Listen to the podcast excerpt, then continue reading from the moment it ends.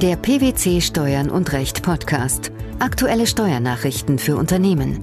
Informativ, kompakt, verständlich. Herzlich willkommen zur 240. Ausgabe unseres Steuern und Recht Podcasts, den PwC Steuernachrichten zum Hören. In dieser Ausgabe beschäftigen wir uns mit folgenden Themen. Gewerbesteuerliche Hinzurechnung der Schuldzinsen bei Cashpooling. Koordinierte grenzüberschreitende Betriebsprüfung mit Österreich. Arbeitgeberfinanzierte präventive Gesundheitsmaßnahme als Arbeitslohn. Soll- und Habenzinsen, die aus wechselseitig gewährten Darlehen innerhalb eines Cashpools entstehen, sind bei der gewerbesteuerlichen Hinzurechnung der Schuldzinsen in begrenztem Umfang miteinander verrechenbar. Zu diesem Ergebnis kommt der Bundesfinanzhof in einem am 6. März 2019 veröffentlichten Urteil. Was folgt daraus? Demnach sind die vielfältigen wechselseitigen Schuldverhältnisse innerhalb eines Cashpools bankarbeitstäglich zusammenzufassen und fortzuschreiben. Nur der Zins, der für einen gegebenenfalls verbleibenden Schuldsaldo entsteht, ist hinzurechnungsfähig. Der Senat hat sich mit seinem Urteil erstmals zur Behandlung von Cashpools im Steuerrecht geäußert. Worum ging es im Streitfall? Im Streitfall ging es um ein Cash-Pooling-System, in das die Klägerin eingebunden war. Beim Cash-Pooling im Rahmen eines Konzerns erhalten die Konzernunternehmen zwecks Zins- und Finanzierungsoptimierung jeweils nach Bedarf Liquidität. Überschüssige Liquidität wird hingegen abgezogen. Die Klägerin und die anderen Tochterunternehmen unterhielten bei verschiedenen Kreditinstituten Quellkonten und die Muttergesellschaft zu jedem dieser Quellkonten ein paralleles Zielkonto. Die Konten wurden in unterschiedlichen Währungen geführt. Der Saldo jedes Quellkontos der Klägerin wurde bankarbeitstäglich auf Null gestellt, indem ein etwaiges Guthaben auf das Zielkonto der Muttergesellschaft überwiesen wurde oder ein etwaiger Negativsaldo durch eine Überweisung vom Zielkonto der Muttergesellschaft ausgeglichen wurde.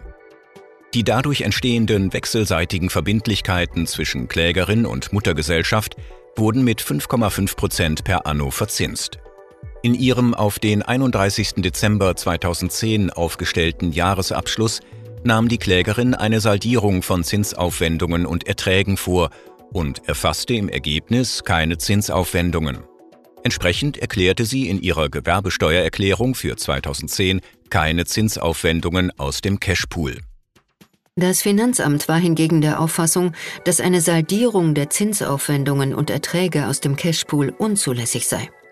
Dieser Auffassung schloss sich auch das Finanzgericht an und hatte die Klage abgewiesen. Der Bundesfinanzhof sieht hingegen eine Verrechnung der Zinsaufwendungen und Erträge als möglich an. Was ist der Grund dafür? Nach Auffassung des Bundesfinanzhofs gilt hinsichtlich der gewerbesteuerlichen Hinzurechnung von Schuldzinsen zwar grundsätzlich ein Saldierungsverbot, Ausnahmsweise können wechselseitig zwischen zwei Personen gegebene Darlehen gewerbesteuerlich aber als einheitliches Darlehensverhältnis beurteilt werden, wenn sie gleichartig sind, derselben Zweckbestimmung dienen und regelmäßig tatsächlich miteinander verrechnet werden. Diese Voraussetzungen haben die obersten Finanzrichter im vorliegenden Fall bejaht. Welches Vorgehen ist daher möglich? Sämtliche in den Cashpool einbezogene Quellkonten können bankarbeitstäglich miteinander verrechnet werden. Der dann entstehende Saldo ist fortzuschreiben, indem er mit dem Saldo verrechnet wird, der sich am jeweiligen Folgetag ergibt. Nur soweit danach am jeweiligen Tag ein Schuldsaldo zu Lasten der Klägerin verbleibt, ist der darauf entfallende Zins ein hinzurechnungsfähiges Entgelt im Sinne des Gewerbesteuerrechts. Ein solcher Schuldsaldo entfällt auch nicht dadurch, dass an einem späteren Tag ein Guthabensaldo zugunsten der Klägerin entsteht.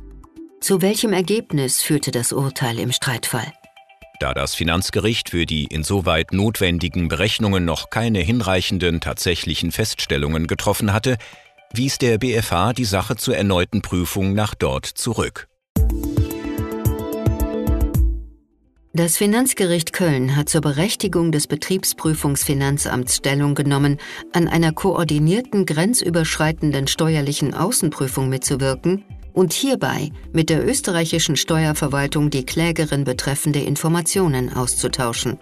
Dabei hat es die Klage des betreffenden Unternehmens auf Unterlassung einer gleichzeitigen und länderübergreifenden Prüfung abgelehnt.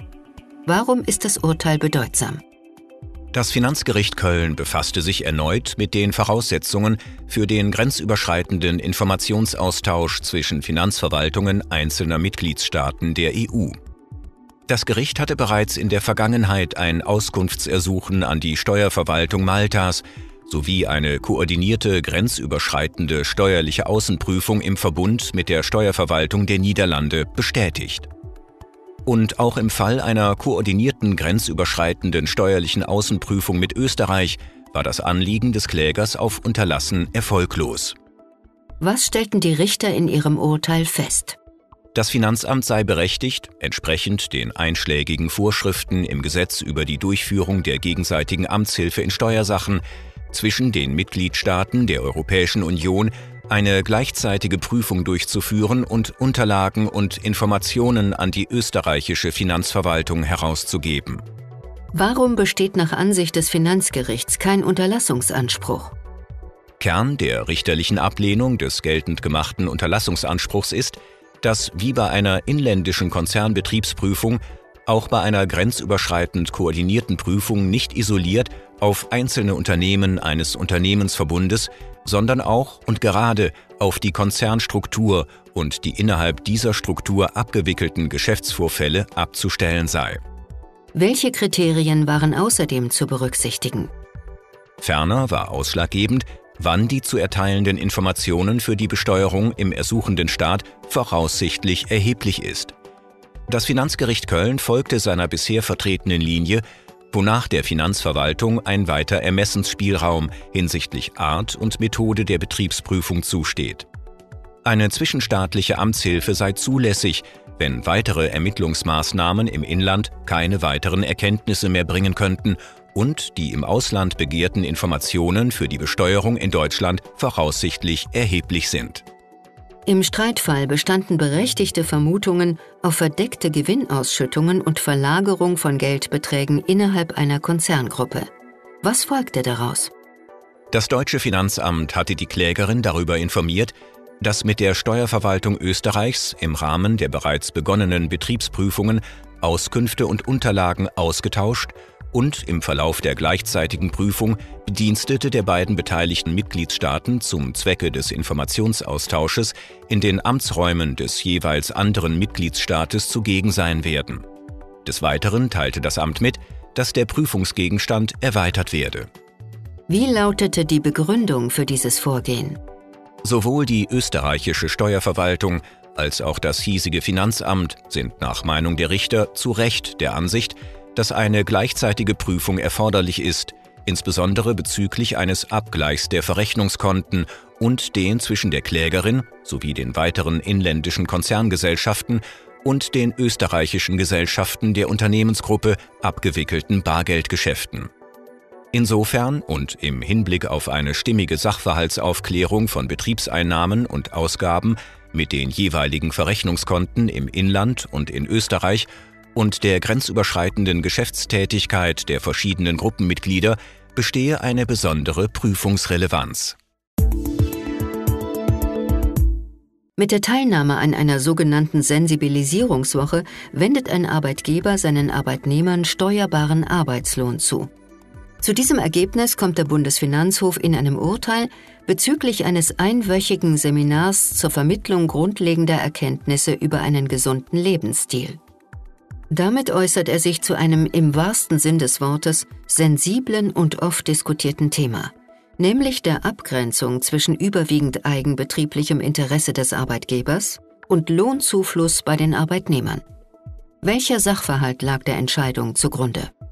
Im Streitfall bot die Klägerin ihren Arbeitnehmern eine sogenannte Sensibilisierungswoche an.